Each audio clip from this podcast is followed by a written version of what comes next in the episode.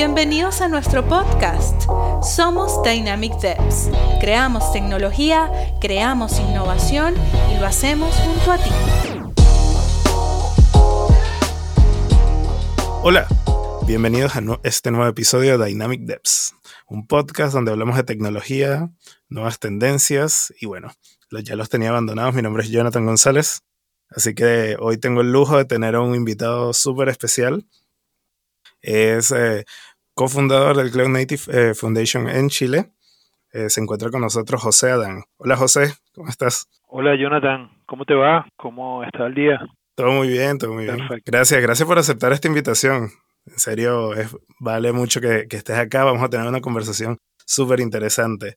Eh, bueno, para todos nuestros escuchas, vamos a hablar hoy de Cloud Native Computing Foundation y particularmente en Chile. recién hace ya un mes, no se me aclarará ya José que se fundó acá esa comunidad, así que vamos a hablar de eso, así que empecemos José, cuéntanos primero, antes que todo, preséntate y háblanos un poco de tu perfil y después entremos en materia. Perfecto.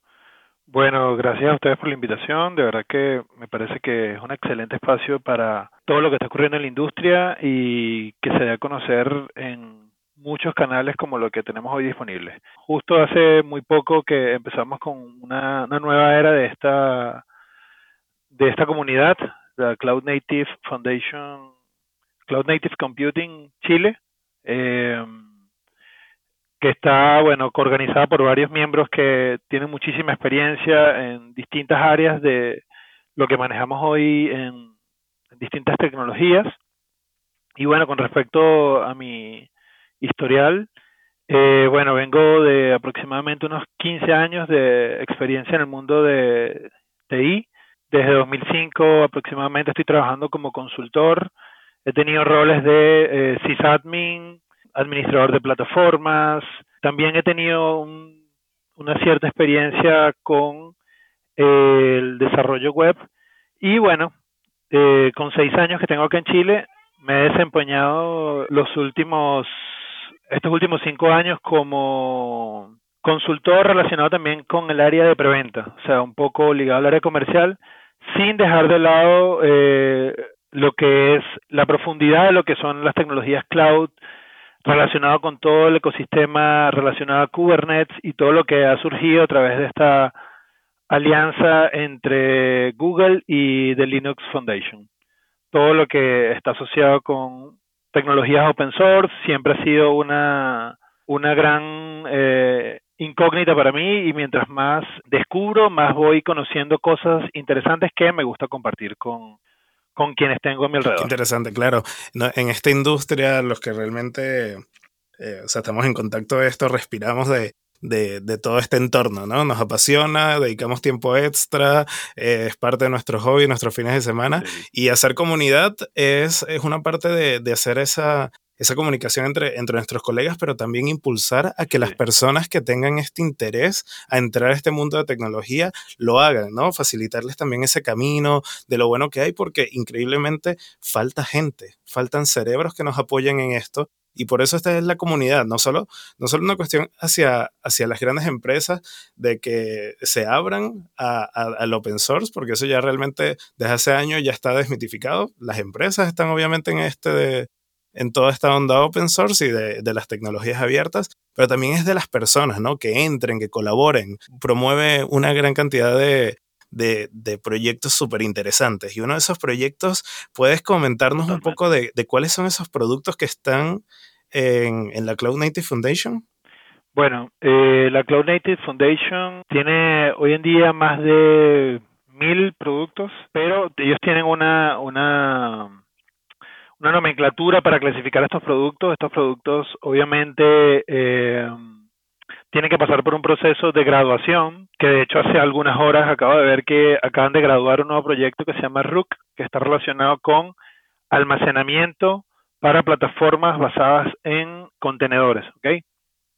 Y estos productos que eh, ingresan a eh, la Cloud Native Foundation pasan primero por un proceso que se llama Sandbox, donde son evaluados, luego pasan a Incubated y luego finalmente cuando ocurre todo lo que necesita ellos aprobar, verificar, validar el aporte de los contribuyentes, el aporte de las marcas, de los patrocinantes y la calidad del producto, por sobre todo, llegan a este grado de graduados, ¿ok?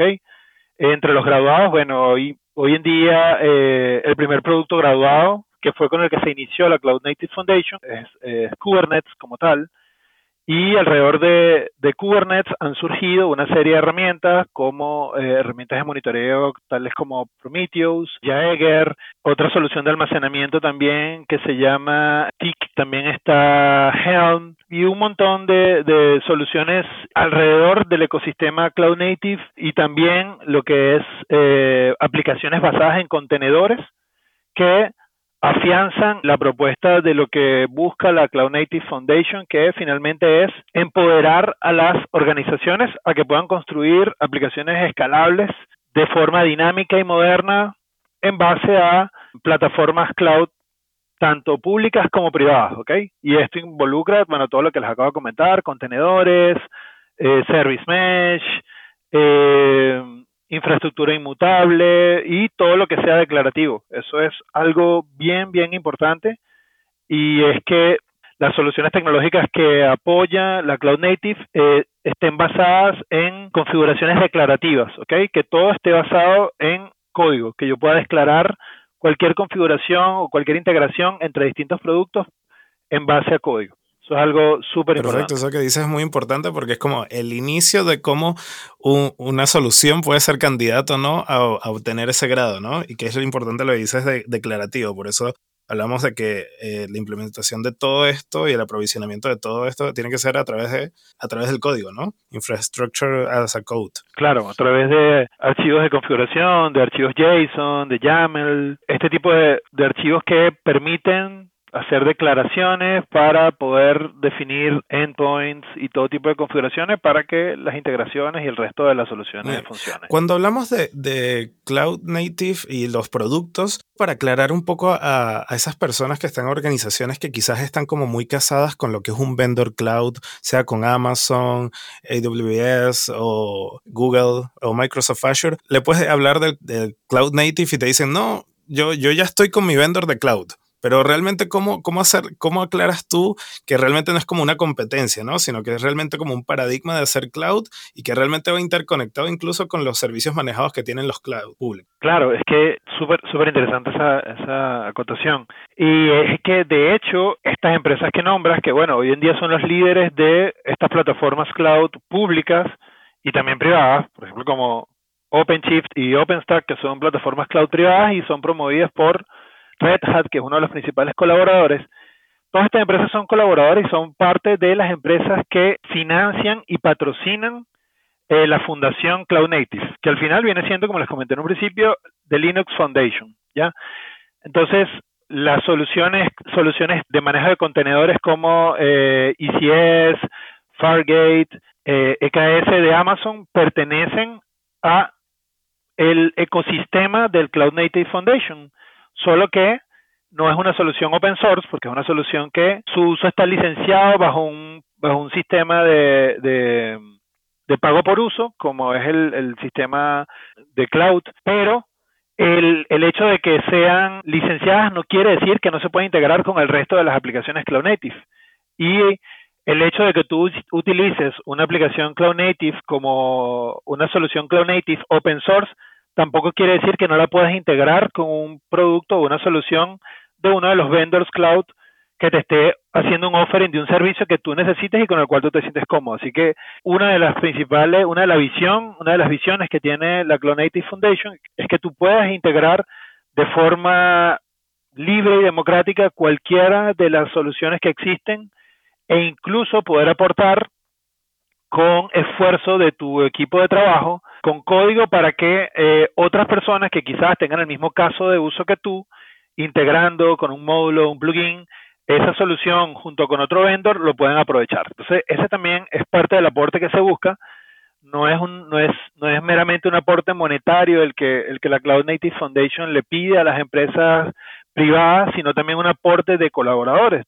Por ejemplo, entiendo que para el proyecto de Prometheus, o perdón, por ejemplo, Terraform. Terraform que es una, una solución privada. Es, un caso súper super raro y, particular, porque a pesar de que Terraform es privada y le pertenece a, HashiCorp, existen dentro de Google personas que están enfocadas en desarrollar eh, integraciones y módulos para la Cloud Native Foundation y que este código que viene siendo open source pueda ser utilizado por cualquiera de las empresas que quiere hacer uso de estas integraciones. Entonces es un trabajo en conjunto entre todos los patrocinantes y eh, miembros de, la Cloud Native Foundation que más o menos relacionado a lo que preguntas anteriormente y dándole como un contexto a esas empresas que quieran aportar hoy en día, que es uno de los objetivos que tenemos en, en el a largo plazo que tengamos en, el, en la Cloud Native Chile es evangelizar e inculcar a las empresas a que puedan aportar de alguna manera a la Cloud Native Foundation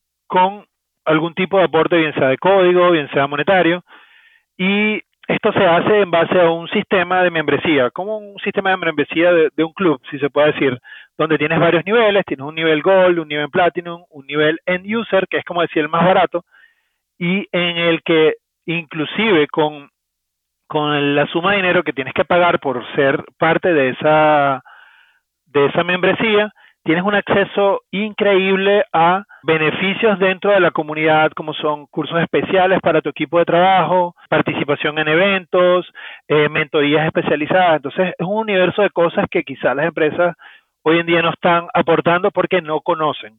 Entonces, bueno, ahí nos queda eh, a nosotros como evangelizadores de, del Cloud Native Foundation llevar este mensaje de la manera que sea a las empresas para que empiecen a considerar estos sistemas de, de, aporte a la comunidad. Qué bueno, qué bueno. Y gracias por, gracias por el gran detalle, especialmente la parte de, las membresías que eh, estos días estaba revisando y tenía exactamente la duda, ¿no? De cómo, de cómo funcionaba eso y lo, me lo has aclarado perfectamente.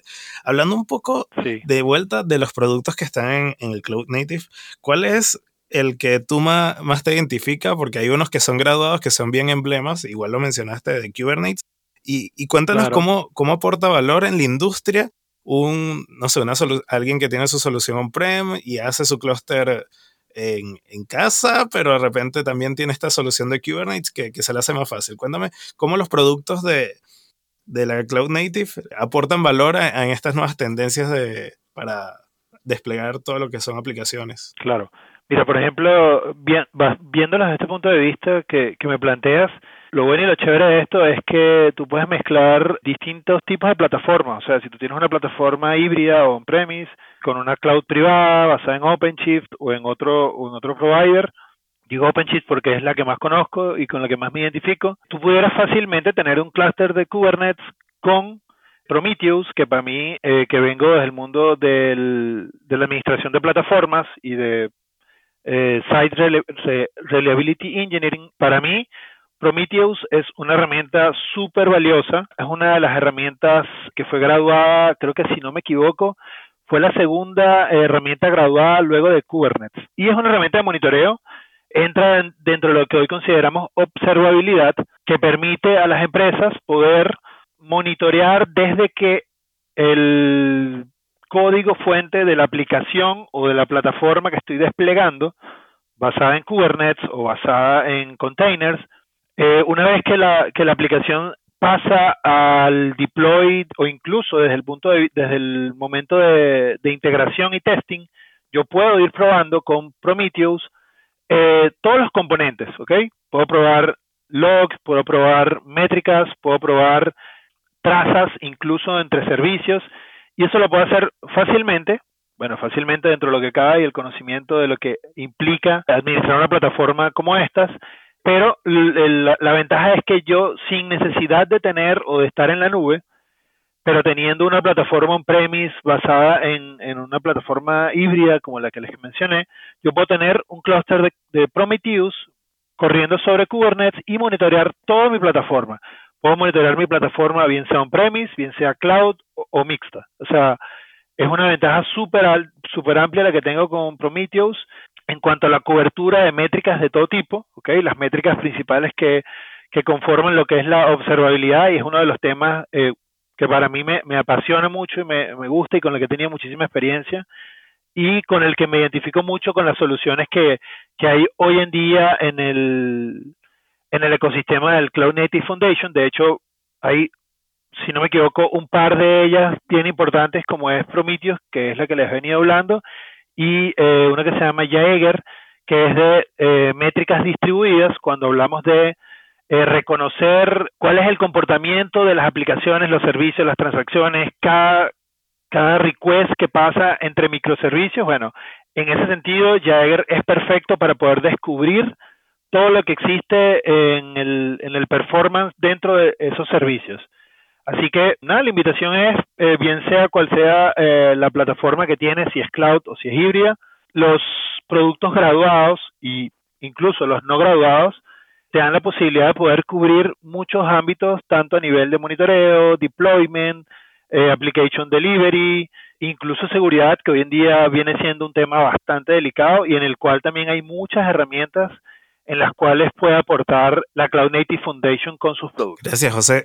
Mira, terminando esto, voy a investigar de Jagger porque lo que acabas de describir exactamente era lo que quería, era eh, ese detalle del producto y estás dando una información súper valiosa. Y también me hubiese gustado tenerla antes, así que bien, porque esa traza entre los microservicios, definitivamente traspolamos ese monolito, pero cuando empezamos a estrangularlo ya tenemos otro tipo de problema, ¿no? Que es la traza y Sí, y definitivamente eso es un producto que, que, voy a investigar. Hay muchas formas de hacerlo. Yo tengo experiencia, eh, afortunadamente tengo experiencia con otros productos también.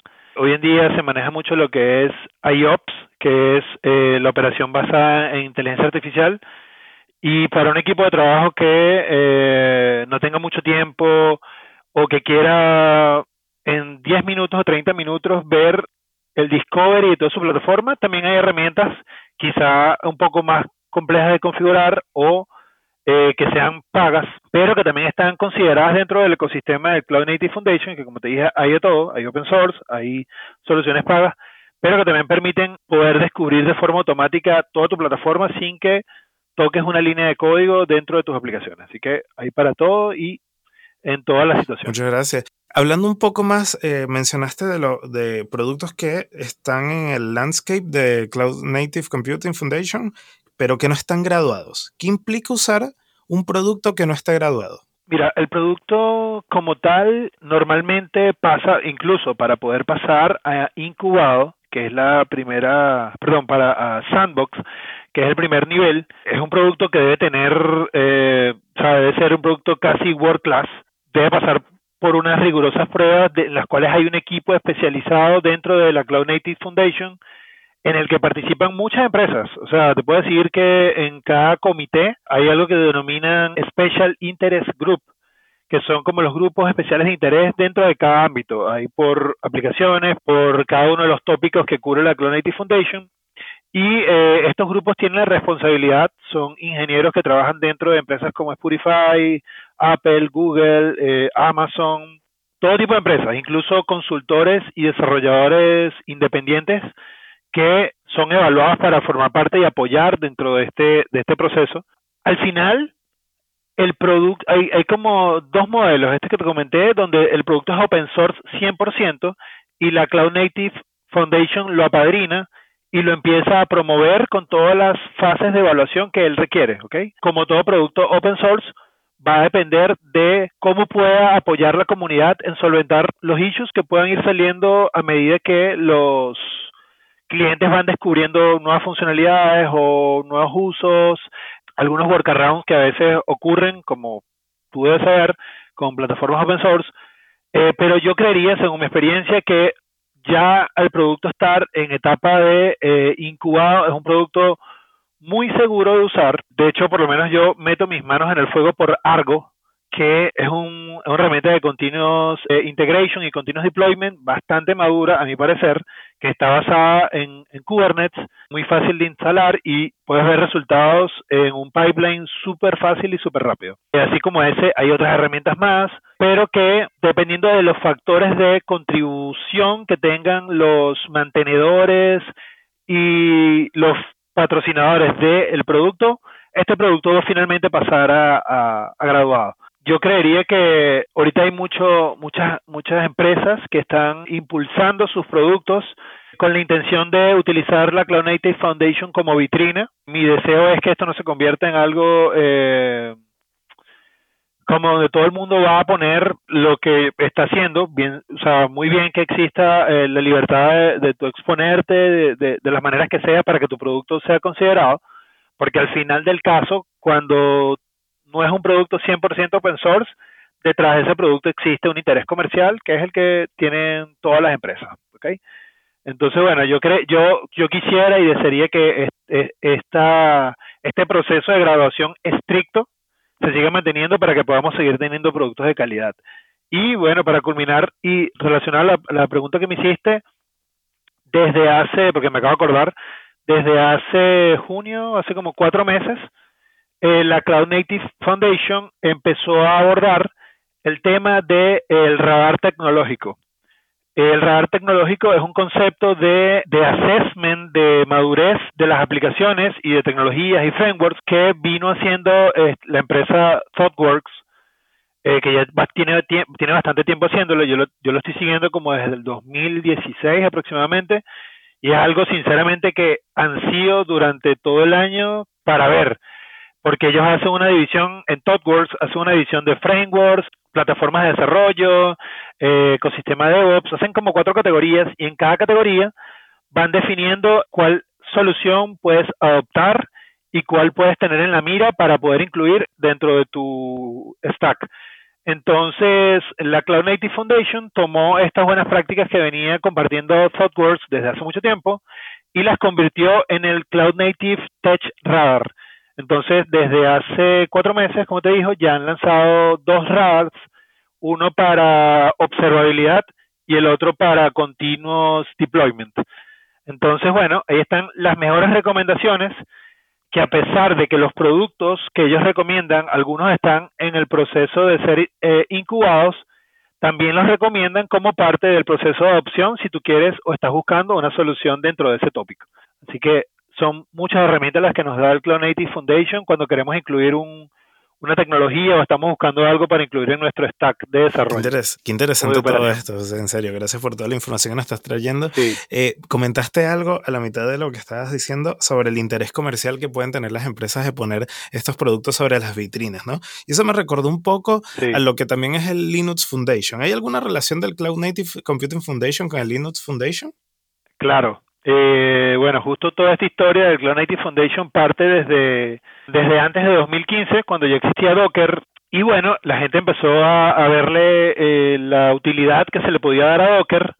Eh, dentro de Google lo empezaron a utilizar, desde incluso dentro, desde, dentro de Google había una solución similar a Docker que se llamaba Let Me Contain It For You era una tecnología basada en Docker que ellos como que forquearon y pudieron darle su, su color, su estilo, y pero se dieron cuenta que eh, no iban a poder contra Docker y desarrollaron lo que hoy en día conocemos como Kubernetes, ¿ok? En base a todo lo que ellos tienen dentro de su ecosistema de, de manejo de, de, tecnología internamente, y decidieron en el 2015 otorgarlo a la comunidad open source.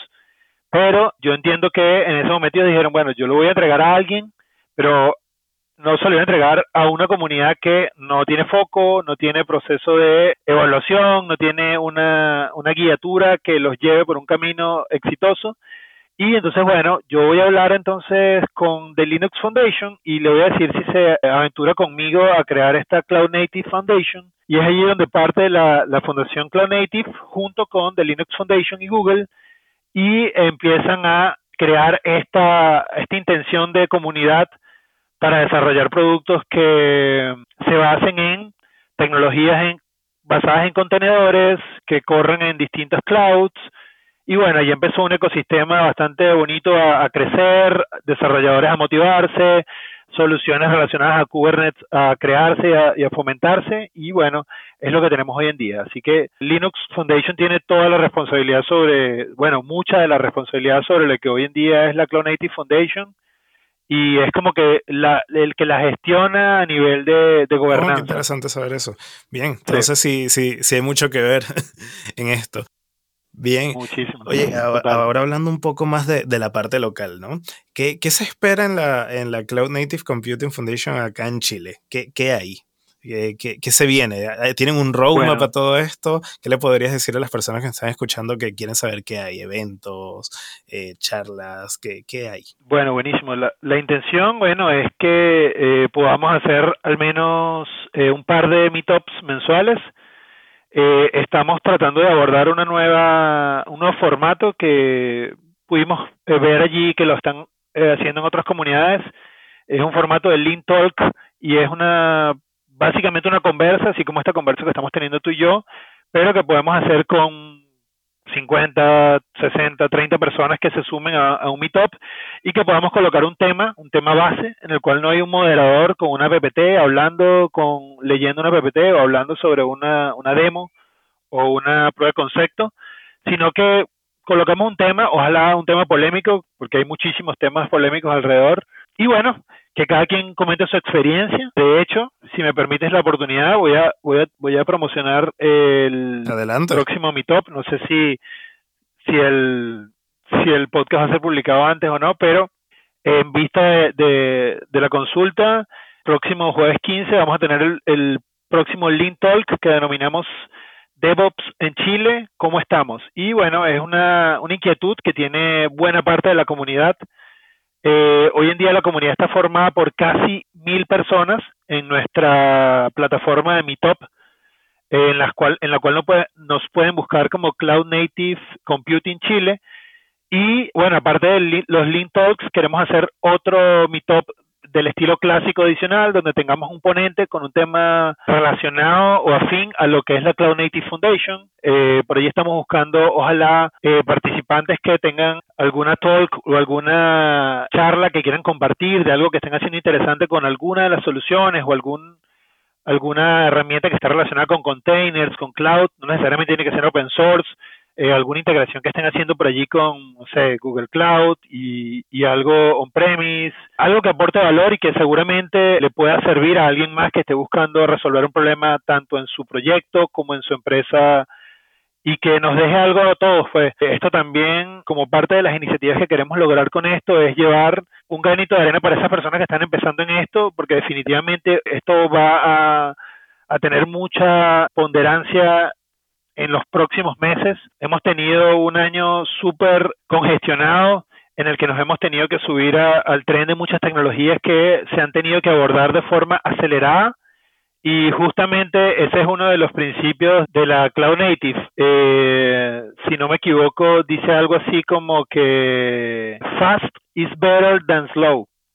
Entonces, eh, las plataformas están dadas para que tú puedas subir de forma rápida lo que estés haciendo, desplegar un pipeline en menos de 15 minutos y que tengas en 10 minutos más la aplicación en, en cualquier cloud público o privado y que eso te ayude a poder llevar tu producto de forma más rápida al mercado. ¿ya? ¿Qué otras cosas tenemos por allí con la comunidad? Queremos algo bien importante y creo que lo mencionaste en una de, una de las preguntas que me hiciste en un principio y en base a lo que comentaste, tratar de que esto puede aportarles a todos en sus carreras profesionales eh, que conozcan lo que es ser un contribuyente, un contributor del, de una solución open source, ojalá que sea de la Cloud Native Foundation, y cómo te expone a nivel mundial en una, si se quiere decir así, una élite de desarrolladores que están entregando su código al mundo para que otras personas los utilicen. ¿okay? Yo no me imagino la emoción que puede ser eh, decir algún miembro de la comunidad Cloud Native Chile hizo un, un push o un commit en el repositorio de Kubernetes para la versión de Kubernetes 1.20. Eso va a ser genial. Y espero que lo podamos lograr con alguna de las cientos de soluciones que hay en el ecosistema Cloud Native. Yo entiendo que esto pasa porque a veces el desconocimiento de cómo entrar en estos procesos, de cómo aportar, quizá es una barrera para que los desarrolladores principalmente los desarrolladores que son los que pueden aportar, hagan sus aportes a, estas soluciones y que puedan llegar a lugares donde no se lo imaginen. Entonces, creo que esa va a ser parte de nuestra misión y yo creo que mía personal es eh, tratar de encontrar personas, porque sé que acá hay una comunidad bastante activa. De hecho, como dato curioso, en el 2018, eh, una de las, uno de los países que tenía más commits o más... Eh, aportes en GitHub al proyecto de Kubernetes era Chile. Eh, lo escuché hace como 15 días aproximadamente y de verdad me sorprendí de que esto fuera así. Lo busqué uno en unos eh, stats que están por ahí convertidos también en el, en el Cloud Native Foundation y de verdad me di cuenta que sí. Así que nada, mi misión con el equipo es tratar de encontrar a todos esos héroes que están aportando código al proyecto Kubernetes y que nos compartan cómo lo han hecho, cómo lo hacen, en qué tenemos que aprender, si tenemos que volvernos unos expertos en Go o simplemente con eh, conocer de, de, technical writing es suficiente para aportar también en la documentación, que es algo también súper importante. Super. Traducciones. Y que da mucho valor. Increíble. Sí, es súper importante y lo buscan mucho. Entonces, nada, yo creo que esos son los principales objetivos por hoy día, formar bastante, de forma muy sólida la comunidad y que tengamos eh, un aporte constante y continuo de, los miembros que están hoy día participando. Qué buen mensaje, José. Fíjate que eso, aprovecho también a colarme un poco el mensaje de contribuidores, eh, de, de, motivarlos. No, no se necesita realmente dedicarse a esto 100%, no necesitas ser eh, saber todo un stack tecnológico para poder contribuir. Hay distintas formas de contribuir en todo este aspecto, sea con, documentación. Incluso una línea de código puede cambiar el mundo. Puede aportar un valor increíble. Te digo porque yo, yo tenía mucho tabú de eso y a veces simplemente eh, probando aplicaciones open source y digo, oh, esto falta automatizarlo. Y es solo cambiar una línea, automatizar algo o aportar algo y cambia todo y tu, y tu aporte queda. Eh, incluso los aportes en responder preguntas. Yo tengo eh, preguntas que he respondido en Stack Overflow del 2015, que, eh, que su peak de, de, vistas a las respuestas es 2020. Y no, y entonces siempre hay muchas cosas, como hay personas que, que, colocan líneas de código que tienen millones de ejecuciones diarias por esa línea. Eso, eso, es dejar, eso es dejar un rastro y, y, y, esta, y esta comunidad de, de techis se forma en eso, en colaboración. Por eso ya no es un estigma o un mito hablar de, de lo que pasaba en los noventas, de cerrar las soluciones. Eso definitivamente dentro de este mundo de la tecnología no es así. Eh, José, qué, bueno haberte tenido acá en, en, el programa de Dynamic Devs. Ha sido muy nutritivo todo, toda la información que nos ha dado.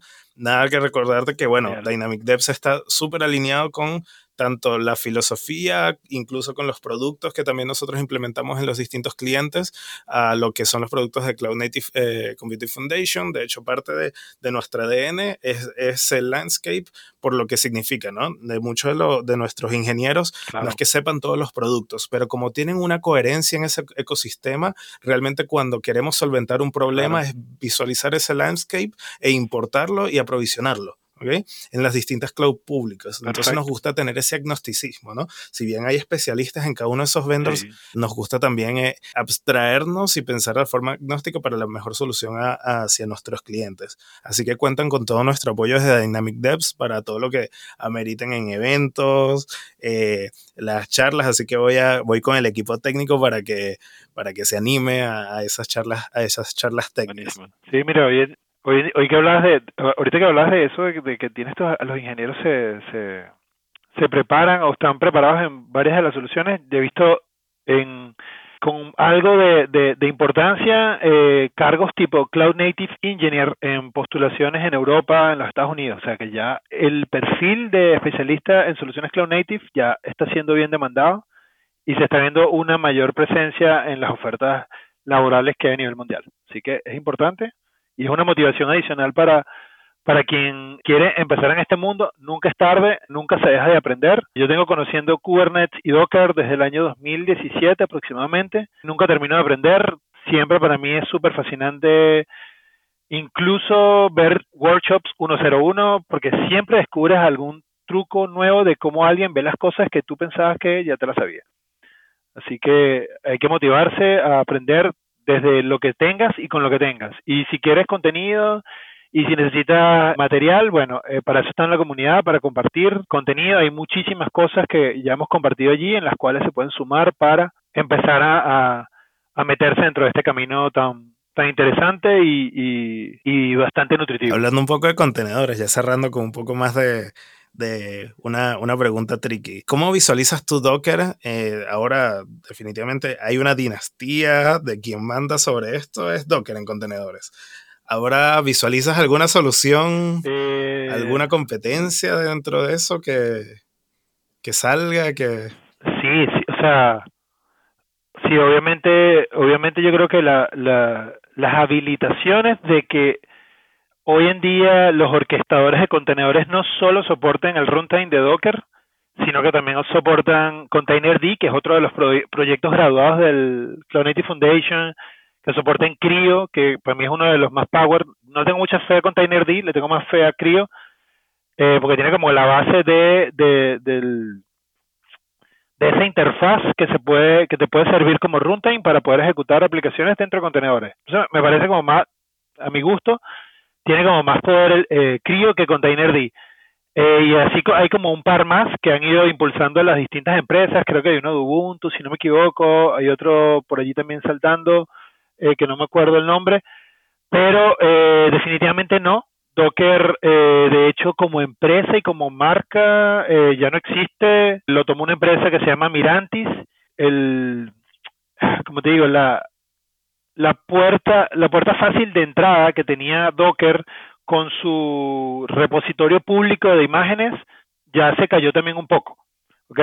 Mirantis al tomar el control de, de, esta, de esta plataforma y obviamente por temas de costos tuvo que bajar un poco la, cerrar un poco la llave y uh, decirle a la comunidad, mira, si tú tienes una, una imagen de Docker corriendo en tu perfil de Docker en, en el hub de Docker que no es activa en un periodo de tiempo definido, esa imagen se va a desaparecer en cualquier momento. Sí, me llegó un correo. Así que si tú no quieres que esa imagen desaparezca, entonces pagamos un fee mensual bajito, pero es un fee mensual que los va a ayudar a ellos a mantener la plataforma.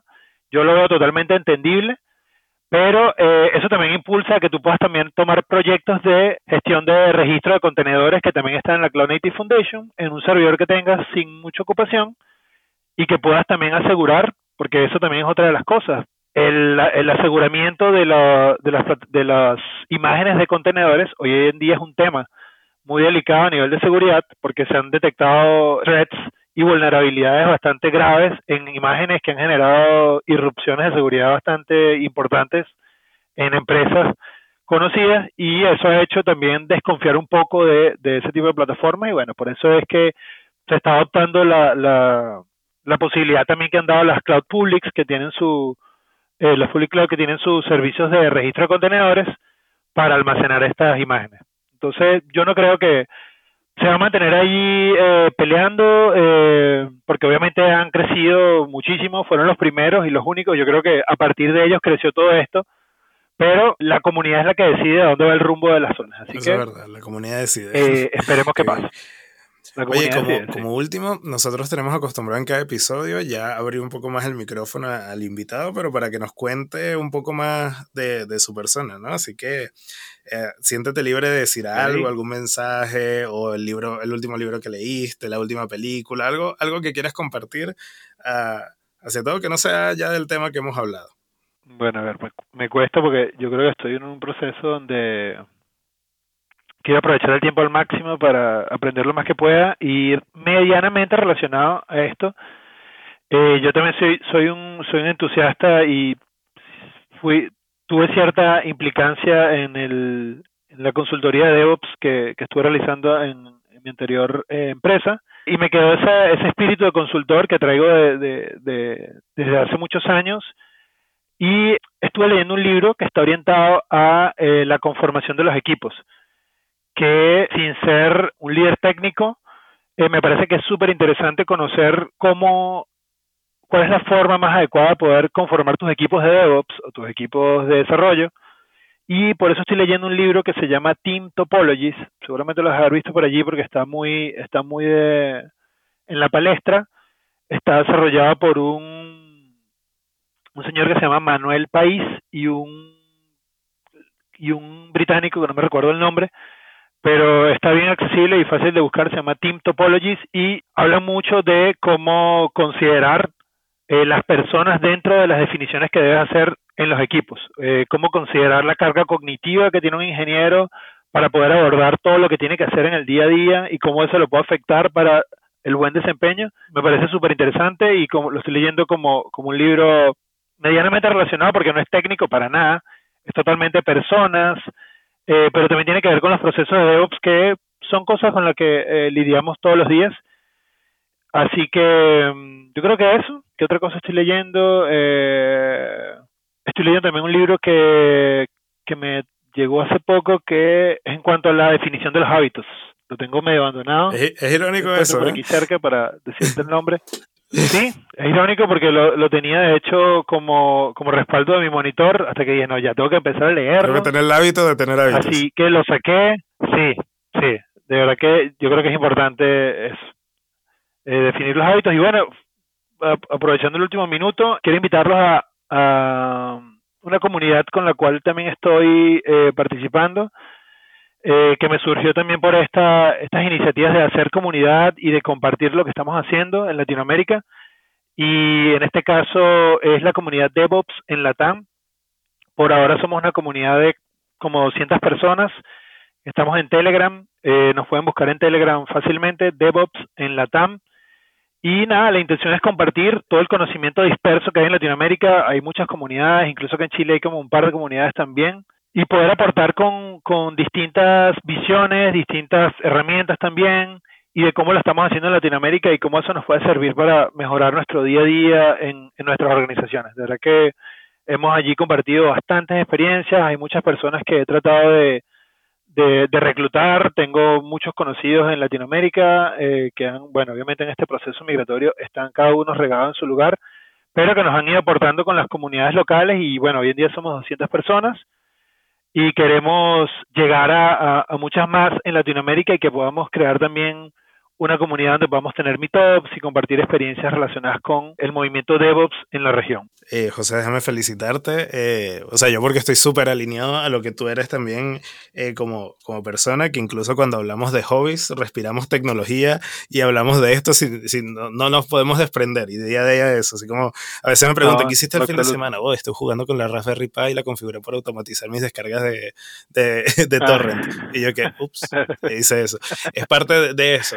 Yo creo que si hubiésemos querido este, esta carrera, bueno, realmente hay que imprimirle eso. Hay tantas cosas y tantas cosas que profundizar que realmente hay una distinción de, de, aquellas personas que, sí, que, que realmente le pone esto. O sea, siempre hago la analogía con las personas que, que están en urgencias, ¿no? Atendiendo. Yo creo que la gente que, que, está ahí es porque tiene que estar ahí, si no va para otro, eh, se mueven con otros, saben que tienen que dormir pocas horas, eh, que hay un estrés, ese tipo de cosas, y pasa, pasa bastante con, con, esta carrera, ¿no? De que es eso, hay que estar como muy metido en los temas porque la avalancha de, de cosas te simplemente un año pestañeas y quedaste atrás, ¿no? Entonces, súper importante. Y no, no, es que se hace solo por, por un una cuestión de persona que nos gusta estar sobre la palestra, sino es que simplemente es una pasión. Ah, sí, que hay que estar ahí para entenderlo. Sí, así, así que nada, te quiero, te quiero felicitar por lo que estás haciendo tanto con la comunidad de DevOps en Latam. Yo estoy en ese grupo de Telegram, así que hay, hay buenos memes ahí. Sí. Entonces, eh, nada, los invito a todos a que sigan, a sigan las comunidades, tanto en la plataforma de Meetup, en Cloud Native Computing Foundation Chile, eh, DevOps en la TAM en Telegram, también es, vi los perfiles en LinkedIn, así que aquí en la descripción de este podcast también van a ver mucha más información, así que muchas gracias, José. Entonces estamos hablando para una próxima, una próxima entrevista. Hablaste ahí de lo de AI Ops, que yo creo que es un tema aparte completo. Buenísimo, súper interesante. Chao, chao a todos. Chao. Los esperamos en el próximo episodio del podcast de Dynamic Devs. Creamos tecnología, creamos innovación y lo hacemos junto a ti.